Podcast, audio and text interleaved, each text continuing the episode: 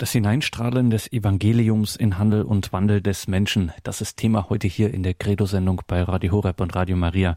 Und dazu grüßt Sie alle herzlich Gregor Dornes. Wir hören heute einen Vortrag von Professor Lothar Roos, einem der renommiertesten katholischen Sozialethiker, den er im Jahre 2013 beim Kongress Freude am Glauben des Forums Deutscher Katholiken gehalten hat. Ein Vortrag, von dem es in der Presse dann hieß, er sei einer der hellsichtigsten und analytischsten Vorträge dieses Kongresses gewesen. Das Hineinstrahlen des Evangeliums in Handel und Wandel des Menschen hören Sie diesen Vortrag von Professor Lothar Roos aus dem Jahre 2013. Seine ebenso schonungslose wie, könnte man beinahe etwas pathetisch sagen, geradezu prophetische Analyse der Gegenwart und was für uns Christen daraus folgt. Liebe Schwestern und Brüder im Herrn, damit der Glaube neu erstrahlt, so heißt das Motto dieser unserer Zusammenkunft. Und als ich von Herrn Gindert gefragt wurde, ich sollte doch dieses Thema zusammenbringen mit dem Sozialauftrag der Kirche, mit ihrer Sozialverkündigung, da fiel mir spontan ein Wort Papst Pauls VI. ein, der diese beiden, die Freude am Glauben und die gesellschaftliche Verantwortung der Kirche zusammenbringt. Es war 1971 zum 80. Jahrtag der Enzyklika Rerum Novarum Leos 13. Da schreibt er in dem apostolischen Schreiben Octogesima Adveniens, also 80 Jahre sind schon vorüber, die Kirche hat den Menschen die Liebe Gottes und das ihr durch Christus gebrachte Heil zu verkünden. Selbstverständlich. Dann geht's weiter. Eben damit lässt sie das Licht des Evangeliums in Handel und Wandel der Menschen hineinstrahlen. Und das habe ich dann zum, zur Überschrift mit Zustimmung natürlich des Vorsitzenden genommen für diesen Vortrag. Wäre die neue Enzyklika schon etwas früher erschienen, hätte sie vielleicht Benedikt schon noch veröffentlichen können dann hätte ich die gleiche Aussage auch dort ganz ähnlich gefunden. Papst Franziskus sagt in dieser Enzyklika Lumen Fidei, das Licht des Glaubens besitzt nämlich eine ganz besondere Eigenart, da es fähig ist, das gesamte Sein des Menschen zu erleuchten. Folglich sei es auch, und das ist ein ganzes Kapitel dieser Enzyklika, ein Licht für das Leben in der Gesellschaft. Wenn das Licht des Evangeliums in Handel und Wandel der Menschen hineinstrahlen soll, und damit komme ich zum ersten Teil unserer Überlegungen, dann müssen wir zuerst fragen, wie sieht denn dieser Handel und Wandel aus? In welcher Zeit leben wir? Wir haben in diesen Tagen schon viel darüber gehört. Es gibt ein sehr wichtiges Wort, das von Papst Johannes dem 23. stammt aus der Enzyklika Pacemiteris, die jetzt gerade 50 Jahre alt geworden ist. Er sagt, wer das Evangelium den Menschen nahebringen will, der muss die Zeichen der Zeit erkennen. Damit will er deutlich machen, zu jeder Zeit gibt es sowohl Widerstände als auch die offene Tür, die Porta Fidei, durch die der Glaube das Leben und Zusammenleben der Menschen erreichen kann. Und so fragen wir jetzt in, zunächst, worin bestehen denn heute jene Zeichen der Zeit, von denen die Verkündigung des Evangeliums ausgehen sollte? Wenn wir darauf eine Antwort geben wollen, dann müssen wir ziemlich weit zurückgehen. Wir haben gestern gehört, dass Papst Benedikt als Josef Ratzinger mit 31 Jahren in seiner jetzt wieder sozusagen ganz aktuell gewordenen Schrift, einem Aufsatz im Hochland die gesamte Neuzeit in den Blick genommen hat, um uns klarzumachen, wo wir heute stehen. Und das möchte ich jetzt auch tun. Der erste Punkt heißt das Ende der Neuzeit. Die Neuzeit lässt sich beschreiben als großartige Entfaltung der Möglichkeiten der menschlichen Vernunft in den positiven Wissenschaften und deren Anwendung in Technik, Ökonomie und Politik. Mit dieser Maxime konnte man lange Zeit so gut leben, dass sich die Sinnfrage immer weniger stellte. Die einzelnen Teildisziplinen der Natur- und Humanwissenschaften entwickelten sich immer mehr ohne Rückbindung an philosophisch-ethische oder gar theologische Vorentscheidungen. die säkulare Gesellschaft, die Gott nicht mehr braucht, entstand. Das neuzeitliche Fortschrittsdenken folgte einfach der Maxime, was technisch und ökonomisch möglich ist, das wird auch verwirklicht, ohne weitere Rückfrage nach dem humanen Sinn des jeweiligen Fortschritts. In dem Maße aber, in dem auf diesem Weg nicht nur Nützliches und Gutes, sondern mehr und mehr auch Bedrohliches, ja Tödliches möglich und zum Teil schon wirklich wurde, lassen sich eben Wert- und Sinnfragen aus dem Konzept der öffentlichen Vernunft nicht mehr ausklammern. Genau darauf wollte Romano Guardini aufmerksam machen, als er unmittelbar nach dem Zweiten Weltkrieg ein Buch schrieb mit dem Titel, dem ich diese Überschrift übernommen habe, Das Ende der Neuzeit. Denn heute, so Guardini, steht die Menschheit wieder vor jener Frage, die sie seit der Entfaltung des neuzeitlichen Denkens immer mehr auf sich beruhen ließ, nämlich vor der Gottesfrage. Je komplexer die Probleme des politischen, wirtschaftlichen und gesellschaftlichen Lebens werden, desto mehr, und das ist ein Zeichen, richtet man wieder Ethikräte ein. Und sofern man letzte ethische Entscheidungen nur in der Verantwortung vor Gott begründen kann, sind wir wieder auf den Gott der biblisch-christlichen Offenbarung, nicht auf irgendeinen verwiesen. Man könnte sagen, Gott hat den ihm neuzeitlich entlaufenen Menschen wieder eingeholt.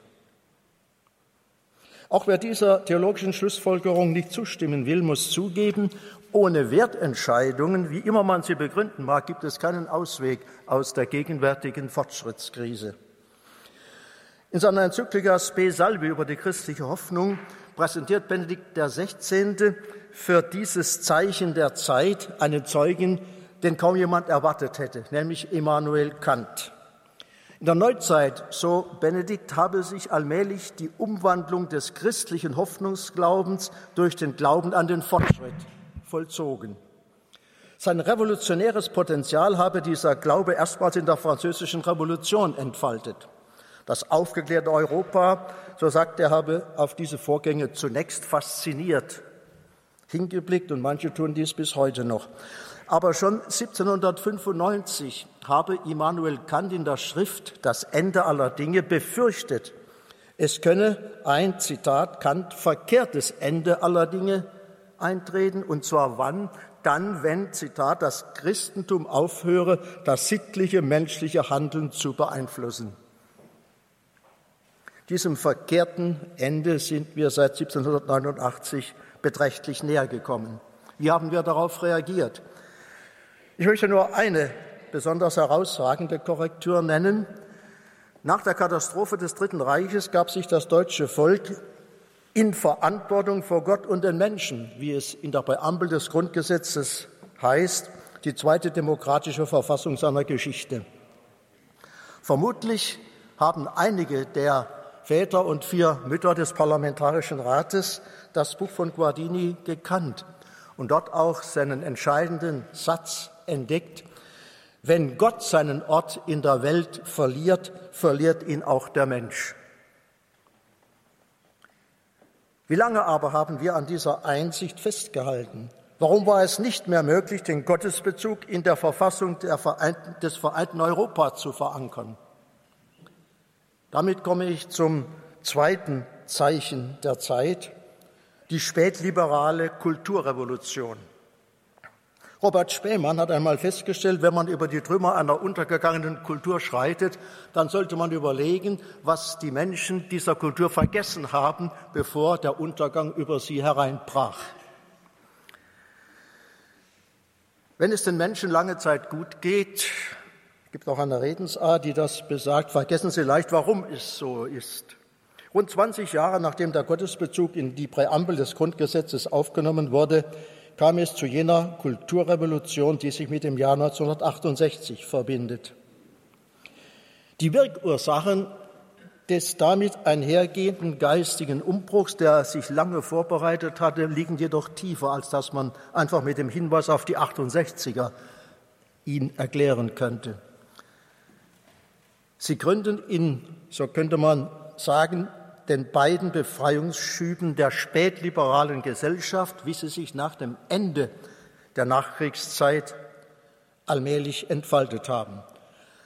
Zunächst gab es einen technisch-ökonomischen Befreiungsschub, der in Deutschland mit dem Begriff Wirtschaftswunder verbunden wurde. Von einer Armutsgesellschaft war innerhalb einer Generation eine Wohlstandsgesellschaft entstanden. Die Freiheitsspielräume weiteten sich gewaltig aus und damit die Möglichkeit, aus vielen Angeboten auszuwählen. Das veränderte das Bewusstsein offensichtlich der Menschen, denn was lag näher, als diesen technisch-ökonomischen Befreiungsschub auf alle Lebensbereiche auszudehnen und so einen moralisch-stilistischen Befreiungsschub zu induzieren. Dies führte zu der Tendenz, allmählich die gesamte überkommene Moral weitgehend zur Disposition zu stellen. Der moderne Atheismus, das haben wir auch gestern gehört, war bis in die Mitte des 20. Jahrhunderts weitgehend das Phänomen einer intellektuellen Oberschicht gewesen. Jetzt aber, und das ist der fundamentale Wandel, ist die damit einhergehende Aufklärung unten angekommen und ein neuer Atheismus, wie Bader Wallner gestern sagte, ist zum Volkssport geworden. Die von den Massenmedien vorgefertigten Denk- und Verhaltensstandards sind zugleich Ausdruck und auch Mitursache dieses Phänomens. Der polnisch-englische Philosoph Leszek Kolakowski hat auf dem Deutschen Philosophenkongress 1994 in Berlin diesen Wandel analysiert und in einem großen Artikel auch in der Frankfurter Allgemeinen Zeitung von einem populären Relativismus gesprochen, der wie er sagt, die Säulen, auf welche sich unsere Zivilisation drückt, konsequenter als der Kommunismus zerstöre, weil er uns, Zitat, von jeder Verantwortung und der Pflicht befreie. Kolakowski warnt vor dem Aberglauben, dass Freiheit, wie manche Altliberale meinen, von selbst zu einer Ordnung führe. Also Freiheit und sonst nichts. Eine solche Annahme sei deshalb anthropologisch leichtfertig, Zitat, weil wir den barbarischen Leib immer dicht unter der Haut tragen.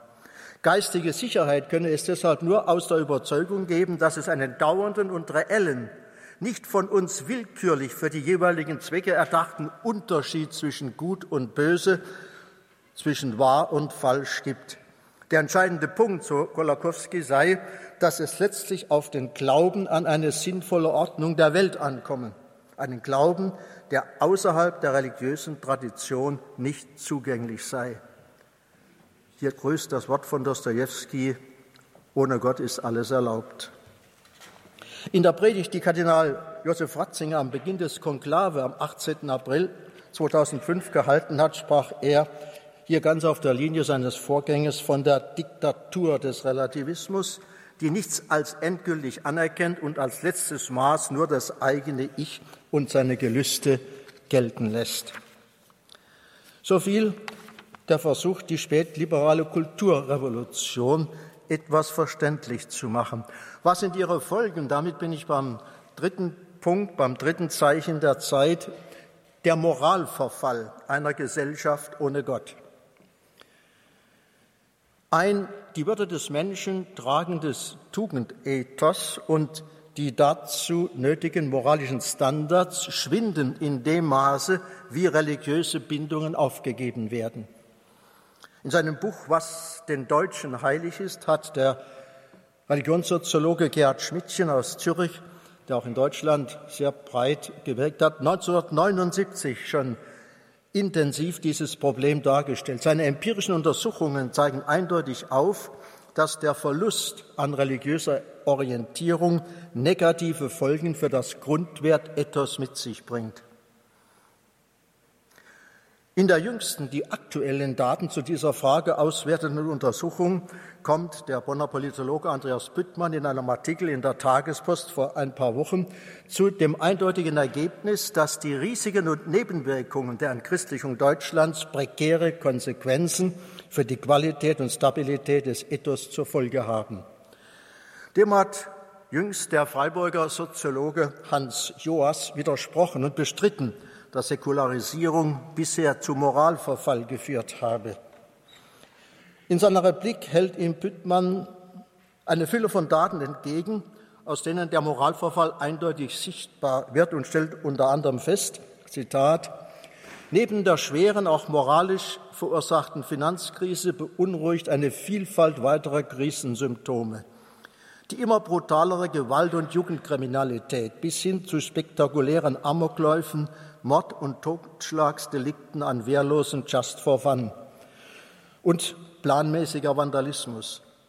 Korruption, Wettbetrug und Doping im Sport, Drogennormalisierung und Komasaufen, Bildungsmisere bis zur Ausbildungsunfähigkeit, verbreitetes Mobbing und Mitarbeiterbespitzelung, immer aggressivere Werbemittel und dreistere Konsumententäuschung, denken Sie an die Lebensmittelskandale, die Terrorisierung ethischer Minimalisten wie Dieter Bohlen, Verkaufs-, Verkehrsrauditum und wachsender gewaltsamer Widerstand gegen Polizisten, der Vormarsch der aktiven Sterbehilfe, die längst akzeptierte Massenabtreibung, gestörte Beziehungsfähigkeit, Promiskuität und steigende Scheidungsraten, Kindermangel und Pflegemissstände, die Zunahme psychischer Krankheiten, Entsolidarisierung und bekennende Egozentrik unterm Ich, unterm Strich zähl ich, die virulente, der virulente Rechts- und Linksextremismus, Partizipationsmüdigkeit und Verantwortungsscheu.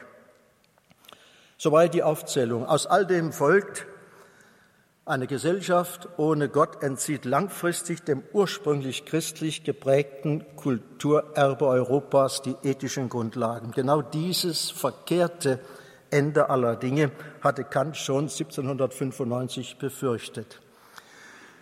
Josef Ratzinger hat dieses Zeichen der Zeit geradezu prophetisch bereits 1958 mit dem Satz zitiert, den wir gestern gehört haben im Vortrag von Regens Hoffmann. Der Mensch von heute kann also als Normalfall den Unglauben seines Nachbarn voraussetzen. Sehr wichtig ist, dieses Zitat einmal im weiteren Kontext zu betrachten, den ich Ihnen jetzt vorlesen möchte. Benedikt Josef Ratzinger, damals 31-jähriger junger Akademiker, Professor, sagt, nach der Religionsstatistik ist das alte Europa noch immer ein fast vollständig christlicher Erdteil. Aber es gibt wohl kaum einen zweiten Fall, in dem jedermann so genau wie hier weiß, dass die Statistik täuscht. Dieses dem Namen nach christliche Europa ist seit rund 400 Jahren, Beginn der Neuzeit, zur Geburtsstätte eines neuen Heidentums geworden, das im Herzen der Kirche selbst unaufhaltsam wächst und sie von innen her auszuhöhlen droht. Letzteres ist das viel Schlimmere. Nun zu einem nächsten Punkt. Wir sind immer noch bei den Zeichen der Zeit. Was, wozu führt dieser Wandel Wozu führt das, was wir bis jetzt betrachtet haben, das Ende der Neuzeit, die spätliberale Kulturrevolution und dann eben der Moralverfall einer Gesellschaft ohne Gott? Ich fasse das sozusagen jetzt etwas als Ergebnis zusammen. Dieses neue Heidentum hat in unserer und vergleichbarer westlicher Gesellschaften inzwischen zu einer dreifachen Armut geführt. Hier kann ich mich ziemlich kurz fassen. Wir haben dazu schon einiges gestern und vorgestern gehört. Die Armut an Kindern, die Armut an Moral, die Armut an Glauben. Dazu ein paar wenige Hinweise. Als die moderne katholische Soziallehre entstand, hatten wir in Europa, der westlichen Welt, die sogenannte soziale Frage, die Ausbeutung breiter Schichten der Arbeiterschaft. Diese Frage ist inzwischen bei uns weitgehend und gut gelöst. Die größte Errungenschaft darunter ist unser weltweit vorbildliches Sozialversicherungssystem, das soziale Netz, das die elementaren Nöte der Krankheit, des Unfalls, des Alters, der Pflegebedürftigkeit einigermaßen, aber doch respektabel auffängt. Aber gerade dieses System, das auch gern im Bild eines Generationenvertrages beschrieben wird, und an dessen Gestaltung beispielsweise der damalige Münsteraner Professor Josef Höffner wesentlich mitgewirkt hat, der Rentenreform von 1957 unter Konrad Adenauer. Dieses, dieser Generationenvertrag kommt allmählich in dem Maße in eine prekäre Lage, wie wir immer mehr zu einer kinderarmen Gesellschaft werden. Wir haben bisher noch nie die konkrete Erfahrung einer schrumpfenden Gesellschaft gemacht. Die Armut an Kindern wird wohl zum wichtigsten sozialen Problem unserer und ähnlicher Gesellschaften in den nächsten Jahrzehnten werden. Nur eine Frage, wie verändert sich die Lebensqualität, wenn sich vier Großeltern ein Enkelkind teilen? Die Armut an Kindern. Dann das Zweite, die Armut an Moral. Im Unterschied zum instinktgesicherten Tier kann der Mensch nur als moralisches Wesen überleben. In dem Maße aber, wie die Grenzmoral absinkt, wird das Zusammenleben prekärer und teurer. Je unmoralischer eine Gesellschaft wird, desto lauter schreit sie nach dem Staat. Man kann fast jeden Tag heute irgendeinen Tatbestand registrieren, wo er sagt, ja, da muss der Staat endlich etwas tun. Aber eben desto teurer wird auch dieser Staat und desto weniger kann er für die Gesellschaft tun. Wenn man für jeden Steuerhinterzieher einen Steuerfahnder, für jeden Alkohol- und Drogenabhängigen einen Therapeuten, für jeden Schläger einen Polizisten, für jeden Kinderpornografen einen Detektiv, für jeden Hacker Klammer auf, Schaden weltweit jährlich 750 Milliarden Euro, hat ein wissenschaftliches Institut in Österreich festgestellt. Wenn man für jeden Hacker einen spezialisierten Fahnder braucht, wenn man für jedes Fußballspiel Hundertschaften der Polizei bereitstellen muss, wenn die Bahn demnächst bei jedem Kilometer ihres Streckennetzes einen Wachposten aufstellen müsste, um den nächtlichen Abbau von Oberleitung und Kupferkabeln zu verhindern, wenn man die zunehmende Zahl der Wohnungseinbrüche in Bonn in diesem Jahr nach einer Statistik der Bürgerbewegung im Monat Juni um über 20 Prozent gestiegen, vereiteln wollte und nur so die Gesellschaft einigermaßen in Ordnung zu halten wäre, dann ist deren Zusammenbruch abzusehen, zunächst schon aus finanziellen Gründen. ein Staat ohne Moral seiner Bürger ist unfinanzierbar.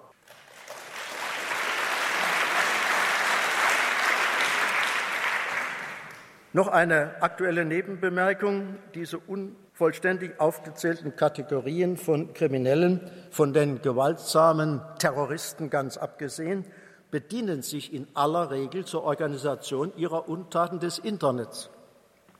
Insofern ist die typisch deutsche Datenschutzhysterie, die sogar die von der EU vorgeschlagene halbjährliche Datenspeicherung ablehnt, völlig weltfremd. Klar ist freilich auch, man kann allenfalls nur einen Teil der kriminellen Energie technisch oder polizeilich verhindern. Sonst müsste allmählich die eine Hälfte der Bevölkerung auf die andere aufpassen. Eben, die Polizei kann das Problem nicht lösen. Entscheidend für die Qualität einer Gesellschaft ist die Frage, wie groß ist die Zahl jener Menschen, die sich, denken Sie wieder an das Grundgesetz, vor Gott ein Gewissen machen oder nicht. In seiner Kreiwinkels Schreckentage überschriebene Schrift nennt, erinnert Heinrich Heine an eine alte Monarchenweisheit, wonach, Zitat, tausend Schwarze zehntausend Grüne ersetzen, Zitat Ende. Womit er ausdrücken wollte, Tugend und Moral predigende Pfarrer machen ein Vielfaches an Polizei entbehrlich. Die Armut an Moral. Aber jetzt kann man weiter fragen, und wo sind diese Pfarrer? C. Die Armut am Glauben. Die Motive, sich um die soziale Frage zu kümmern und für ihre Lösung ein ganzes Leben einzutreten, kamen für Kolping, Ketteler und andere Pioniere der katholisch-sozialen Bewegung zutiefst aus ihrem Gottesglauben und ihrer katholisch-religiösen Einstellung. Der soziale und politische Katholizismus hat aus dieser Grundmaxime heraus, aus dieser Basis auch die Nachkriegsgesellschaft in erheblichem Maße mitgestaltet. Müssten deren Wegbereiter heute feststellen, dass in Deutschland der Kirchenbesuch der Katholiken von 1960 an von 46 auf 13 Prozent zurückging, also um ca. 70 Prozent einbrach, dann wäre Ihnen klar, es gibt heute für die Kirche keine wichtigere Aufgabe, und zwar gerade im Blick auch auf ihre Sozialverkündigung, als jene Neuevangelisierung, zu der die Päpste seit Paul VI., vor allem Johannes Paul II. und nun Benedikt XVI. aufrufen. Mit dem Rückgang aktiver Kirchlichkeit wird es auch immer schwieriger, gesellschaftliche Ideologien wie den Gender Mainstream, wie gestern Frau Kubi sagte, oder die Kernschmelze des Familienbildes, Frau Kelle, diesen Ideologien entgegenzuwirken. Ich habe draußen eine kleine Schrift von Höfner über die Familie, vier seiner großen Hirtenbriefe und Predigten dazu ausgelegt. Man kann da, wenn man die einmal liest, mal sehen, wohin wir gekommen sind seitdem. Das heißt aber nicht, dass wir uns damit sozusagen abfinden und resignieren. Damit bin ich beim zweiten Punkt die Aufgaben der Zeit. Was folgt aus diesen Analysen der Zeichen der Zeit für die Aufgaben der Kirche heute? Die moralische Dekadenzerscheinungen der permissiven Gesellschaft sind kein Grund, die Chancen eines die Menschenwürde tragenden christlichen Ethos als aussichtslos einzuschätzen. Im Gegenteil, es könnte gerade jene, die bisher das hohe Lied der säkularisierten Gesellschaft am lautesten gesungen haben, zu neuer Nachdenklichkeit führen, wie dies etwa Benedikt XVI. vor dem Deutschen Bundestag doch, meine ich, weitgehend gelungen ist. Und ist nicht das Echo auf die Spiritualität, die Papst Franziskus ausstrahlt, ein ermutigendes Zeichen der Zeit? Und zeigt uns nicht die vielleicht großartigste Erfindung Papst Johannes Pauls II. des Seligen, nämlich die Weltjugendtage, dass sich viele junge Menschen nach einem solchen, dem Zeitgeist zuwiderlaufenden Geist sehnen und sich zu einem alternativen Denken und Handeln bewegen lassen. Welche Aufgaben ergeben sich aus dieser Sicht für die Kirche heute, um so das Evangelium in Handel und Wandel der Menschen hineinstrahlen zu lassen. Ich möchte zunächst zwei fundamentale Aufgaben formulieren. Erstens, es gibt heute keine wichtigere soziale Aufgabe der Kirche als die Verkündigung des christlichen Gottesglaubens.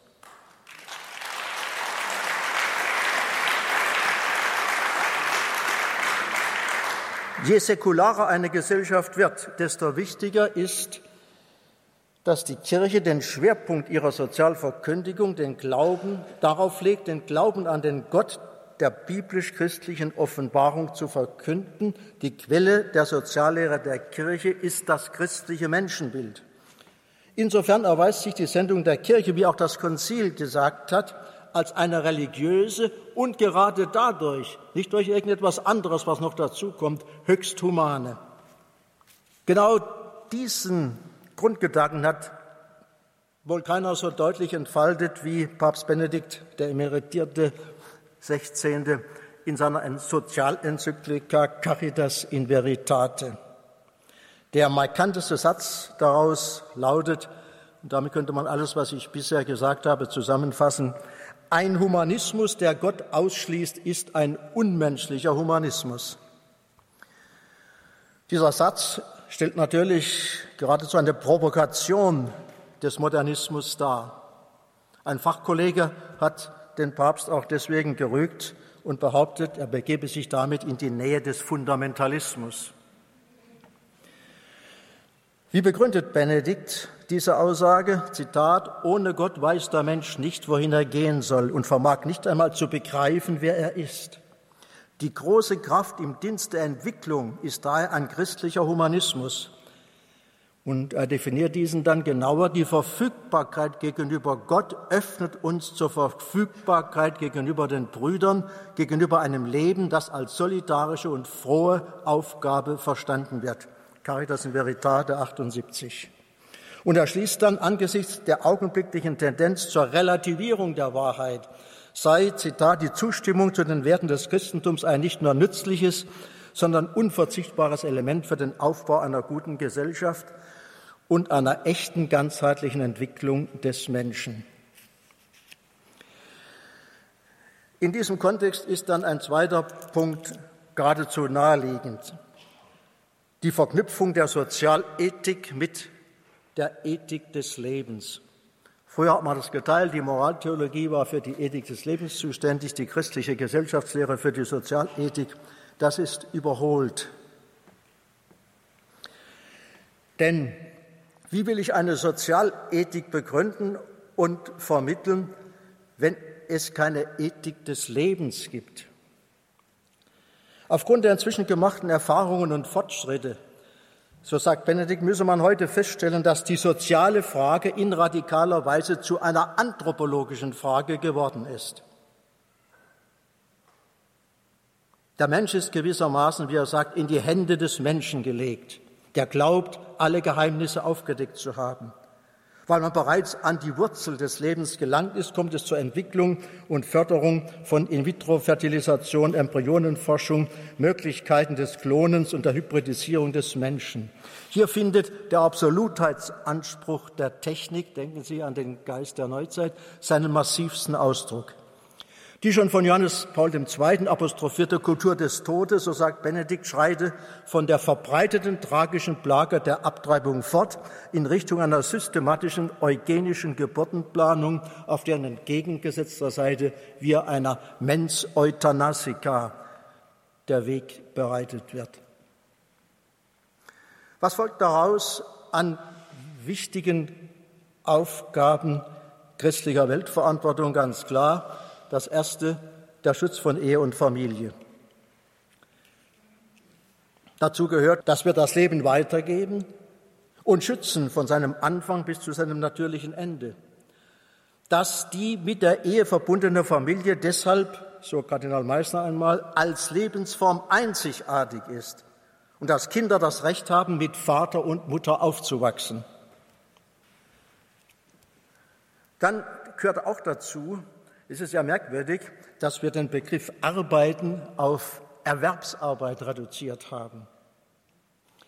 Für die Lebensqualität, für alles, was wir zum Leben und Überleben und zur Freude am Leben brauchen, trägt die Erwerbsarbeit nicht einmal die Hälfte bei, zusammen mit der notwendigen Fortbildungsarbeit, ja 50 Prozent.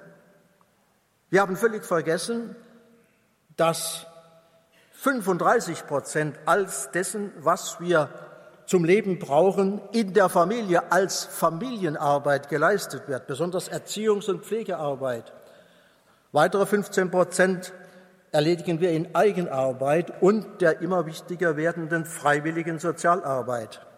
Dass deshalb die Familienarbeit sozialversicherungsrechtlich nicht nur in der Krankenversicherung mit versicherte Familienangehörige, sondern auch bei der Rentenversicherung im Sinne der Anerkennung des generativen Beitrags angemessen berücksichtigt wird, wäre deshalb eine grundlegende Forderung. Frau Keller hat uns dafür gestern aus der Fülle ihrer Zahlen eine besonders sprechende herausgestellt. Jedes Kind bedeutet für den Staat einen Reingewinn von 50.000 Euro. Ein zweiter Punkt hängt eng damit zusammen, ich habe ihn überschrieben, die Lufthoheit über den Kinderbetten. Das Wort kennen Sie. Seit über einer Generation bringen wir, wie viele andere europäische Staaten, immer weniger die Kraft auf, das Leben weiterzugeben. Aber selbst dann, wenn man noch Kinder hat, will man sie möglichst früh, schon nach dem ersten Lebensjahr, der pflegenden Obhut sozialstaatlicher Einrichtungen übergeben gegen die Kleinkinderkrippen-Euphorie vorgebrachte Einwände von Kinderärzten, Psychologen und Hirnforschern und die Ergebnisse von Langzeitstudien wie die des National Institute for Child Health and Development in den USA, die werden einfach ignoriert.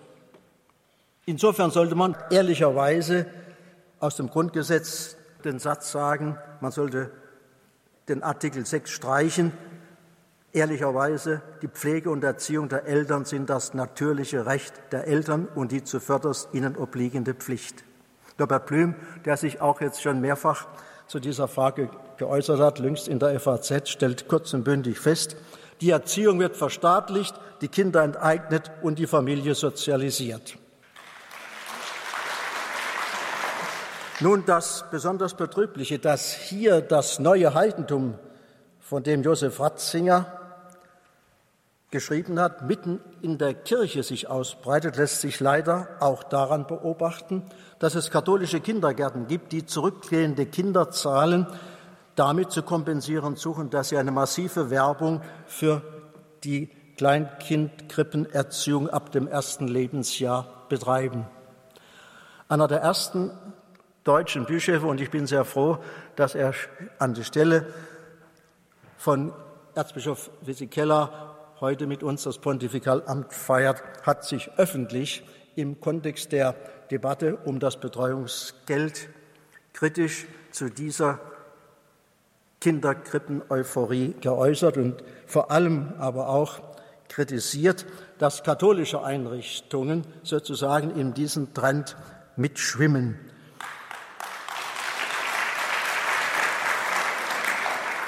An diesem Beispiel wird auch deutlich, dass es drei Möglichkeiten gibt, wie Christen heute auf den Zeitgeist reagieren. Nämlich mit wir auch, mit wenigstens noch oder mit wir aber.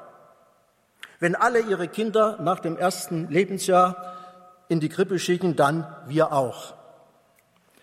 Wenn in katholischen Kindergärten nicht mehr gebetet werden darf, weil es dort, wie mir kürzlich eine Pfarrgemeinderatsvorsitzende sagte, nicht nur katholische, sondern auch andersgläubige oder Kinder atheistischer Eltern sind, dann beruhigt man sich damit, dass der Kindergarten wenigstens noch einen katholischen Namen trägt. Wie dagegen sieht eine Pastoral des Wir aber in diesem Fall aus? Dazu schrieb interessanterweise Georg Paul Hefti in einem Leitartikel der FAZ zum Betreuungsgeld, Zitat, oder jetzt zunächst umschrieben, gerade kirchliche Gemeinden könnten doch nachhaltig zu der Bereitschaft beitragen und sie organisatorisch unterstützen, dass, kind, dass Eltern ihre Kleinkinder, Zitat, persönlich oder mit Hilfe von Verwandten oder Freunden und Nachbarn betreuen. Das entspräche auch dem von der katholischen Kirche immer hochgehaltenen Subsidiaritätsprinzips. Soweit Georg Paul Hefti.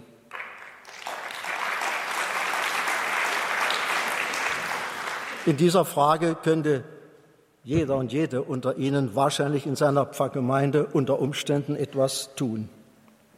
Ich könnte noch ein paar andere Dinge sagen, die heute Gesellschaft äh, relevant sind. Ich nenne nur den Titel Der Abschied von der gefährlich hohen Staatsverschuldung und der Ausbau der Zivilgesellschaft als Postulat einer Gesellschaft, die immer mehr Hilfen, und zwar ehrenamtliche und freiwillige, braucht, um den steigenden zum Beispiel Pflegebedarf zu befriedigen. Wie sollen wir Christen angesichts der beschriebenen Situation das Evangelium in Handel und Wandel der Menschen hineintragen? Wenn wir in die Kirchengeschichte schauen, dann ähnelt unsere heutige Situation in fast frappierender Weise jener der jungen Kirche in den ersten drei Jahrhunderten. Wir haben die Christen damals als kognitive und ethische Minderheit in feindseliger heidnischer Umgebung ihrer Mission gelebt. Dazu zum Schluss ein Zeugnis aus dem dritten Jahrhundert, dem Brief an Diognet, den ein unbekannter Verfasser damals an seinen Freund Diognet geschrieben hat. Zitat. Die Christen sind weder durch Heimat noch durch Sprache noch durch äußerliche Bräuche von den übrigen Menschen unterschieden. Sie heiraten wie alle. Sie zeugen auch Kinder, aber sie setzen die Erzeugte nicht aus. Ihren Tisch machen sie allen gemein, aber nicht ihr Ehebett. Der Brief an Diognet sieht deshalb aber keinen Grund, sich nach Art einer Sekte aus der Welt zurückzuziehen. Im Gegenteil, die damaligen Christen lebten ganz selbstverständlich in der Welt, aber eben anders als die Heiden. Und sie waren davon überzeugt, dass sie gerade dadurch für alle Menschen das waren, was die Seele für den Leib ist. Denn so schließt der Briefschreiber, Zitat, um mich kurz zu fassen, was dem Körper die Seele, das sind in der Welt die Christen. In eine solche Stellung hat sie Gott gesetzt.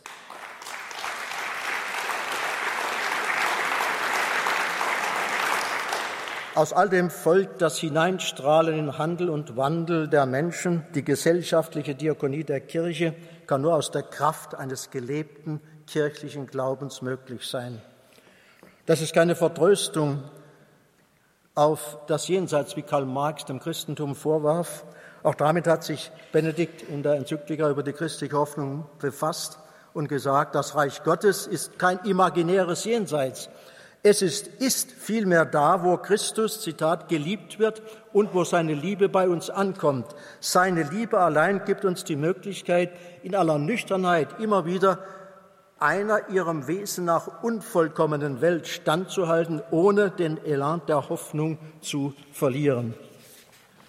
Ohne diesen Glauben, ohne glaubende, kirchlich engagierte Christen, ohne neue geistliche Bewegungen und auch ohne sozusagen den organisatorischen Zusammenschluss von Christen, wie dies hier in diesem Kongress beschied, kann es keine Zeugen und Vermittler des Glaubens in die Welt hineingeben.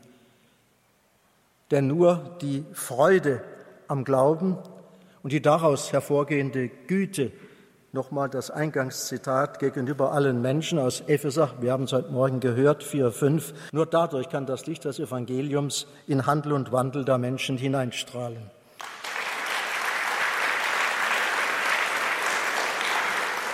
Ich möchte diesen Gedanken abschließen wiederum mit einem Zitat von ja, Josef Ratzinger. Wir haben das erste jetzt schon dreimal gehört, auch in dem Grußwort, das der Bischof von Eichstätt äh, uns geschrieben hat, das Sie also in unserem Heft finden, äh, hat er auf, dieses, auf diesen Aufsatz von Ratzinger aus dem Jahre 1958 hingewiesen. Ich möchte nun eine Schrift zitieren, die er fünf Jahre später geschrieben hat, nämlich als Bonner Professor hier in der Fakultät, der ich also auch angehöre, und der die Überschrift hat Stellvertretung. Daraus ein paar Sätze. Das Geheimnis der Kirche besteht nicht darin, dass alle zu ihr gehören. Viel eher ist es dies, dass sie die Schar der wenigen ist, durch die Gott die vielen retten will. Es gibt im Körper der Menschheit Dienstleistungen, die nicht von allen abverlangt werden, die aber für alle nötig sind, weil von ihnen alle leben. Und das ist ja nur eine sozusagen kirchliche Reflexion über die Tatsache, dass Christus der eine ist, der für uns alle sein Leben hingegeben hat.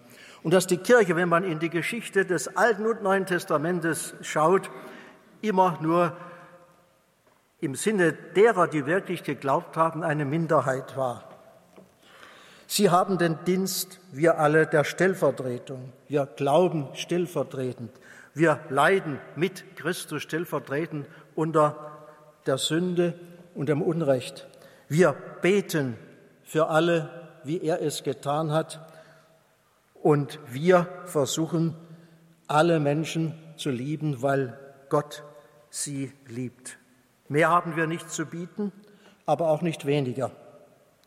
Beten wir miteinander, füreinander, gerade auch heute in der abschließenden heiligen Messe im Pontifikalamt für die vielen, dass Gottes heiliger Geist jene Freude am Glauben durch uns möglichst vielen Menschen schenkt und dass sie dadurch fähig sind, hineinzustrahlen in Handel und Wandel der Menschen.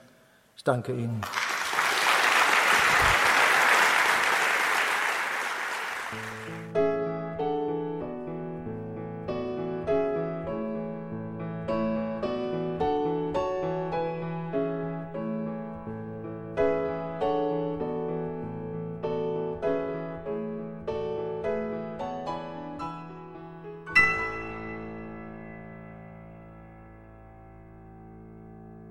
Dass nur die Kraft des gelebten Glaubens in einer unvollkommenen Welt standhalten kann, ohne den Elan der Hoffnung zu verlieren. Das meinte Professor Lothar Roos in seinem Vortrag Das Hineinstrahlen des Evangeliums in Handel und Wandel des Menschen im Jahre 2013 beim Kongress Freude am Glauben des Forums Deutscher Katholiken. Diesen Vortrag haben wir heute noch einmal hier in der Credo-Sendung gehört. Davon wird es CD und Podcast geben.